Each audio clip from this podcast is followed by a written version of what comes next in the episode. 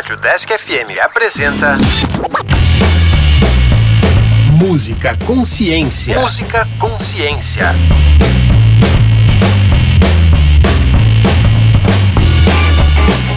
Olá, eu sou o André. E eu sou a Luana. E este é o Música Consciência um programa que tem como objetivo apresentar um pouco da história e abordar a ciência por trás dos instrumentos musicais. Caso você tenha sugestões de instrumentos musicais ou de músicas para ouvir, envie um e-mail para o deskconsciência@gmail.com. E hoje iremos falar sobre a guitarra. Ah, mas é a guitarra elétrica, tá ok? Isso porque o nome em inglês pode se referir tanto ao violão como à guitarra que conhecemos.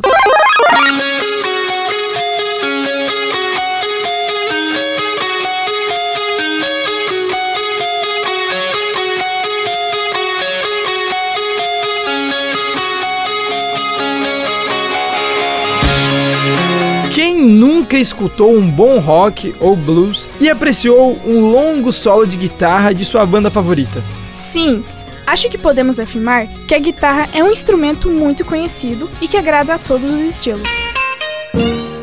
Seu formato é bem parecido com o violão, mas o som, a técnica e o funcionamento têm suas peculiaridades. A guitarra é um instrumento com muita física envolvida, mas antes, vamos falar um pouco da história dela.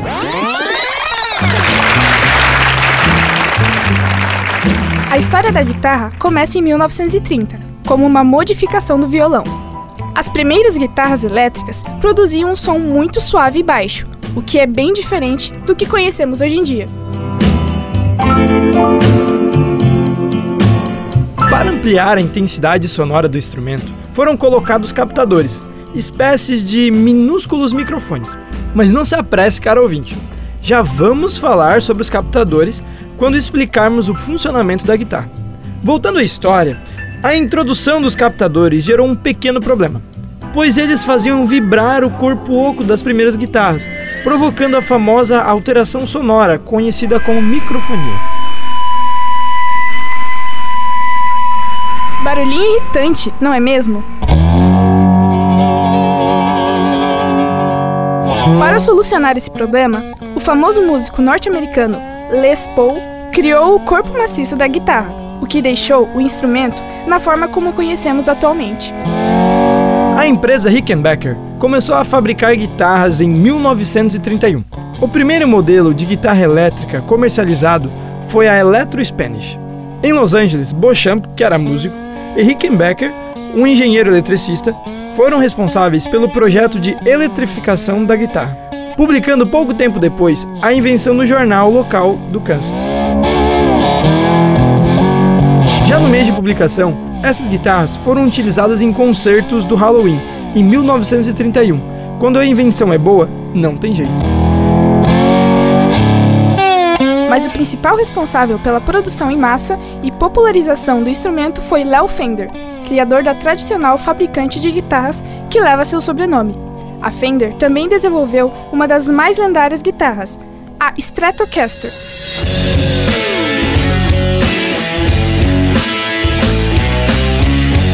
Saca só alguns guitarristas que usam esse modelo: Jimi Hendrix, David Gilmour, Eric Clapton, Eric Johnson, Steve Ray Vaughan, Mark Knopfler, Dave Murray, John Frusciante, Buddy Guy, Rich Sambora e muitos, mais muitos outros mesmo. Nossa, que legal, André!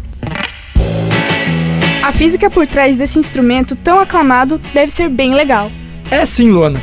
A estrutura da guitarra é relativamente simples, onde o principal responsável pela emissão de sons são as cordas, assim como no violão. Tudo bem, mas a maior diferença entre esses instrumentos é que a guitarra transforma o som produzido em sinais elétricos pelos captadores magnéticos que você mencionou antes. Eu disse que ia falar sobre eles, não disse? Então vamos lá. Esses captadores magnéticos nada mais são que um imã envolvido por uma bobina de cobre que fica próximo às cordas. Quando essas cordas vibram, ocorrem variações no campo magnético induzido nelas pelos ímãs dos captadores, e isso gera uma tensão elétrica. Tá, quando eu estudei física, eu estudei algo parecido com isso. Era a lei de indução de Faraday. É isso mesmo? Não é só parecido, como é este mesmo princípio de funcionamento das guitarras. Lei de indução de Faraday e mais a lei de Lenz. Leis fundamentais do eletromagnetismo e que mostram a relação entre variação no campo magnético e produção de corrente elétrica. O sinal criado pela variação do campo magnético é levado pelos cabos para o equipamento de amplificação. E lembrando ainda que as cordas devem ser feitas de material metálico para poderem produzir essa variação no campo magnético. Ah, é por isso que as cordas de uma guitarra têm que ser feitas de aço. Se colocar de nylon, uma guitarra não produz som nenhum. Isso já foi até questão do Enem. Exatamente, André. Mas eu tenho uma dúvida, Luana. Como a onda sonora produzida pela vibração das cordas é reproduzida com fidelidade no sinal elétrico? O som da guitarra não deveria ser igual ao de um violão com cordas de aço? Essa é uma ótima pergunta. Aquele som característico da guitarra, chamado de distorção, é obtido pela modificação da onda sonora produzida pelo amplificador. Essa alteração na onda pode ser feita no próprio amplificador, ao aumentar o seu volume próximo do máximo, ou por meio de um circuito auxiliar, geralmente acionado com os pés pela guitarra, conhecido popularmente como pedal.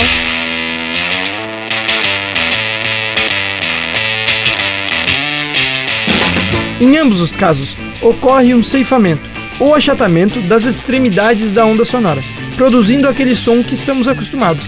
E há vários pedais que produzem desde distorções leves no som, usados nos mais variados estilos musicais, até distorções pesadas, usadas em estilos como heavy metal e suas variações. E tem muita gente boa neste ramo, não é?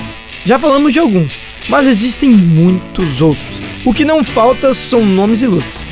Keith Richards, dos Rolling Stones, Jimmy Page, do Led Zeppelin, B.B. King, Buddy Guy, Muddy Waters, Heraldo Dumont, Toninho Horta, Pepeu Gomes, Kiko Loureiro, Andreas Kisser e muito mais gente. Dava para citar nomes por horas. E a gente não poderia deixar de lado Jimi Hendrix, que é considerado por muitos críticos como o melhor guitarrista de todos os tempos. A guitarra de Hendrix tornou-se tão famosa quanto a música, uma Fender Stratocaster, que a gente já falou. Sua música era chamada por ele mesmo de Electric Church, Igreja Elétrica.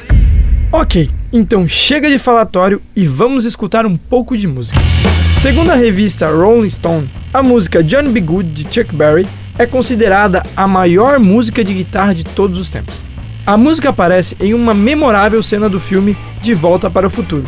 Vamos ouvir e você aí tira suas próprias conclusões. E o que seria do blues sem a guitarra, não é mesmo? Vamos ouvir algo desse gênero então. Eu trouxe Still Got the Blues, do Gary Moore. A música é de 1990 e foi tocada em uma guitarra Gibson Les Paul Standard. O representante nacional vem com a banda de rock progressivo instrumental chamada Mobilis Stabilis, liderada pelo guitarrista Elcio Aguirre, da banda Golpe de Estado, e formada por grandes músicos brasileiros. A banda promove o encontro de influências musicais das mais diversas. Ouviremos a música Andando no Arame. Ótimas escolhas! Fique com essas canções, muito obrigada pela audiência e até a próxima!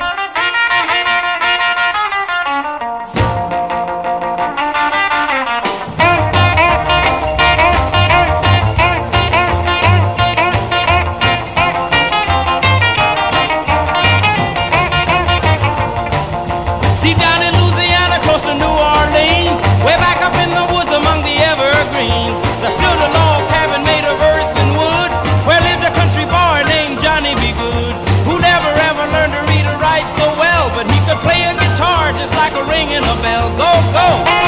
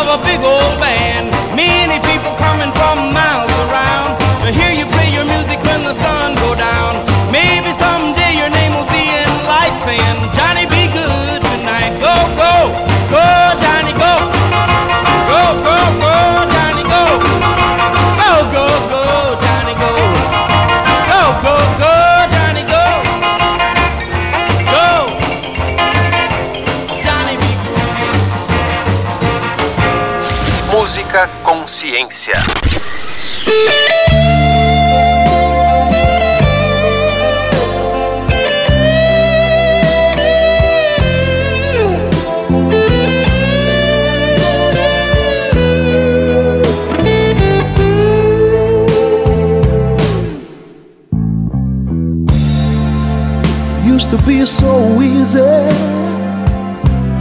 to give my heart away. But I found out the hard way there's a price you have to pay. I found out that love was no friend of mine. I should have known time after time. So long, it was so long ago, but I've still got the blues for you.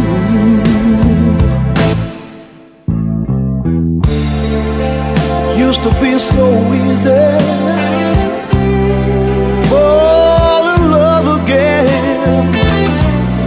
But I found out the hard way. It's a road that leads to pain.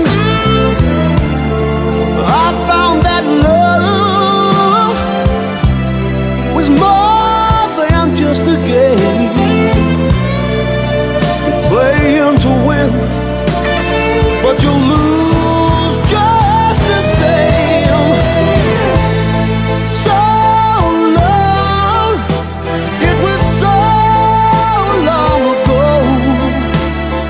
still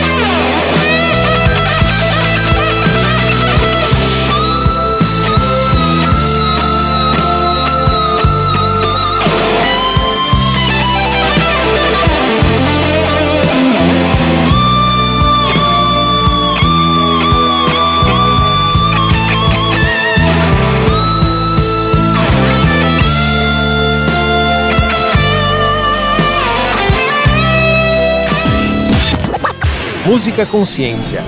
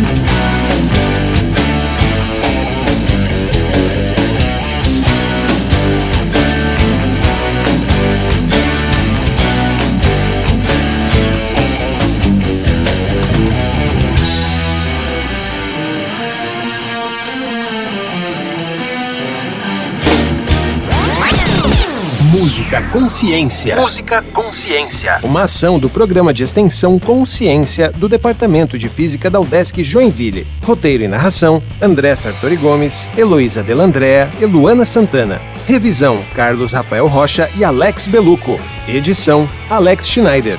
Caso você tenha sugestões de instrumentos musicais ou de músicas para ouvir, envie um e-mail para o deskconsciência@gmail.com.